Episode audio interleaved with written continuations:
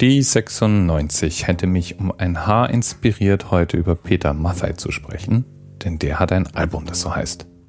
Außerdem habe ich nach der 96 gesucht und fand dann ein Gedicht und verschiedene Seiten über die gleichnamige Sexstellung. Und du ahnst es vielleicht, die, die da über die 96 schrieben, meinten meistens eigentlich die 69 und haben sich nur vertan.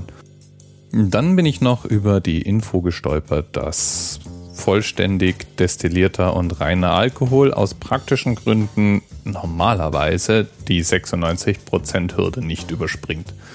In Deutschland ist sogenannter reiner Alkohol, also Ethanol, den Trinkalkohol hier ähm, ganz speziell ins Auge gefasst, normalerweise 95,6 Und in Polen gibt es eine Variante davon, die 96% hat. Ja, theoretisch kann man den trinken. Nein, der schmeckt nach nichts Spezielles mehr. Der ist geruchs- und geschmacksneutral. Nein, man sollte ihn nicht direkt voll ungefiltert zu sich nehmen. Aber ja, man kann ihn natürlich zum Kochen und zur Produktion von Likören etc.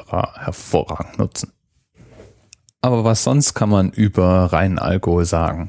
Naja, nicht so richtig viel. Also ich persönlich finde, das Thema erschöpft sich dann doch sehr schnell. Und wie immer in solchen Fällen bin ich dann weiter auf die Suche gegangen und habe mir mal angeguckt, was denn 96, also jetzt nicht die Prozent, sondern 1996 alles an bemerkenswerten Dingen passiert ist. Und 96, ich war da immerhin schon 20 Jahre alt, da trat eine Figur in unser aller Leben, die die meisten wahrscheinlich kennen.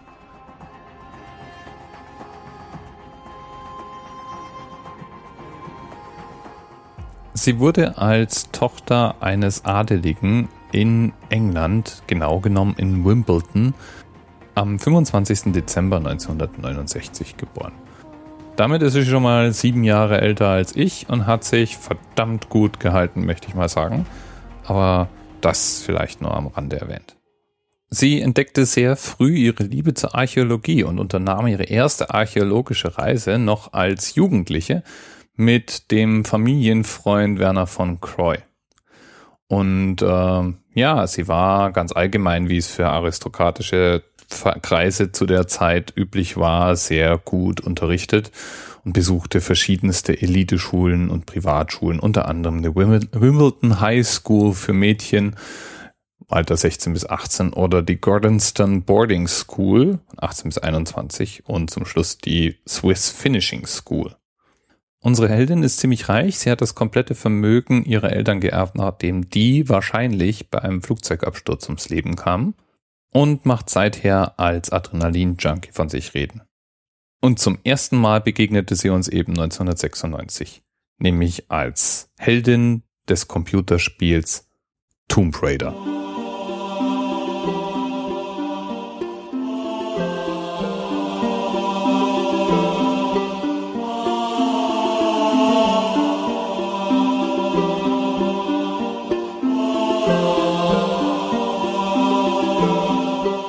Ich weiß es noch genau. Lara Croft damals, als dieses Spiel rauskam, war eine Sensation.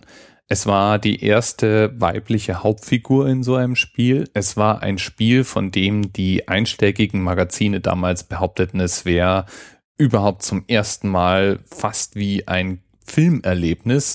Und die 3D-Szenerie, genauso wie die Perspektive hinter der Hauptfigur herzuschweben, sozusagen immer diesen wippenden Pferdeschwanz zu sehen, war etwas völlig Neues, noch nie Dagewesenes. Das Design von Lara Croft war damals von der bereits bekannten Comicbuchfigur Tank Girl inspiriert. Und angeblich hätte der Designer Toby Gard eine weibliche Figur geschaffen, um die üblichen Stereotype von weiblichen Charakteren zu persiflieren und eben ein Gegengewicht zu schaffen. In der deutschen Wikipedia ist es etwas harmloser formuliert. Dort heißt es nämlich, es war eine Frau als Charakter in dem Spiel, weil viele von den akrobatischen Moves, die die Designer im Kopf hatten, schlicht nicht so richtig zu männlichen Charakteren zu passen schienen. Die hatten halt damals noch nicht die Fantasie, um sich Assassin's Creed vorzustellen. Aber es war ja auch noch nicht so viel da damals. Wir hatten ja nix 96. Lara Croft ist auf jeden Fall eine Spielfigur und Tomb Raider ein Spiel, das die moderne Popkultur geprägt hat. Ich hielt Lara Croft ja immer wie eine weibliche Variante von Indiana Jones, aber ich bin vielleicht doch einfach nur eine Banause. Tatsache ist, Tomb Raider ist ein extrem erfolgreiches Spieleformat. Es gibt insgesamt acht Videospiele, es gab mehrere Filme dazu, es gibt traditionell immer auch ein Lara Croft Double, also eine Schauspielerin, die in typischen Lara Croft Outfit rumläuft und auf einschlägigen Veranstaltungen auftaucht und auch bekannt ist für diese Rolle. Und trotzdem scheint Lara Croft immer noch ihren eigenen Status zu haben. Beispielsweise hält Lara Croft sechs eigenständige Guinness-Rekorde. Einer davon ist die bekannteste weibliche Videospielfigur aller Zeiten zu sein. Sie hat auch einen eigenen Stern auf dem Walk of Fame. Nicht den Walk of Fame in Los Angeles, so frech war sie dann doch nicht. Sie wurde verewigt in San Francisco, wo es anscheinend auch einen Walk of Fame gibt. Und in Derby wurde eine ganze Straße 2010 nach Lara Croft benannt. Und damit könnte man es jetzt auch gut sein lassen. Lara Croft, eine Heldin meiner Jugend, ein Meilenstein der Computerspielgeschichte, immer noch Stoff für Filme und Videogames. Irgendwie ein Erfolg, oder? Wäre da nicht die Tatsache, dass sie einfach unnatürlich aussieht. Riesenbrüste, knappes Outfit, ständig rumspringend war sie natürlich die Film- und Spiel gewordene Männerfantasie schlechthin. Und der ursprüngliche Designer macht da auch gar keinen Hehl drum, äh, dass die Figur so designt zu haben, dass sie in erster Linie männliche Spieler ansprechen sollte. Sind wir mal ehrlich, zumindest damals und wahrscheinlich auch heute noch machen natürlich Männer einen großen Teil der Käuferschaft von Actionspielen aus. Lara Croft lieferte hier natürlich vollumfänglich. So weit sogar, dass später in späteren Teilen Laras Brüste verkleinert wurden, damit die Proportionen realistischer würden. Auch die Outfits haben sich verändert. Nach und nach trägt Lara auch mal etwas längere Sachen. Angeblich, so steht es in der Wikipedia zu lesen zumindest, weil der Hersteller und Franchise-Owner gerne auch weibliches Publikum mit dem Spieltitel ansprechen möchte. In dem Zusammenhang fände ich es ja mal interessant, ob Tomb Raider als Spiel auch funktionieren würde, wenn Nara nur eine Nebenrolle bekäme und ein wahlweise männlicher Akteur die Hauptrolle spielen würde. Ich wäre ja völlig fein damit, wenn man Tomb Raider rausbrächte und bei Start einfach auswählen kann, ob man mit Indiana Jones oder mit Lara Croft spielen möchte. Ich meine, das Setting könnte dasselbe sein.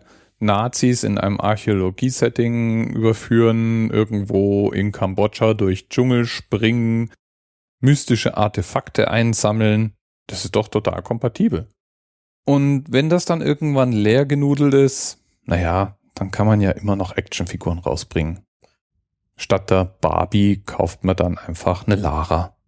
Und statt dem Ken einen Indie. Das fände ich doch auch voll in Ordnung. Bis bald. TMRS 10, 9, 8. The experience of 47 individual medical officers. Was hier über die Geheimzahl der Illuminaten steht. Und die 23. Und die 5. Wieso die 5? Die 5 ist die Quersumme von der 23.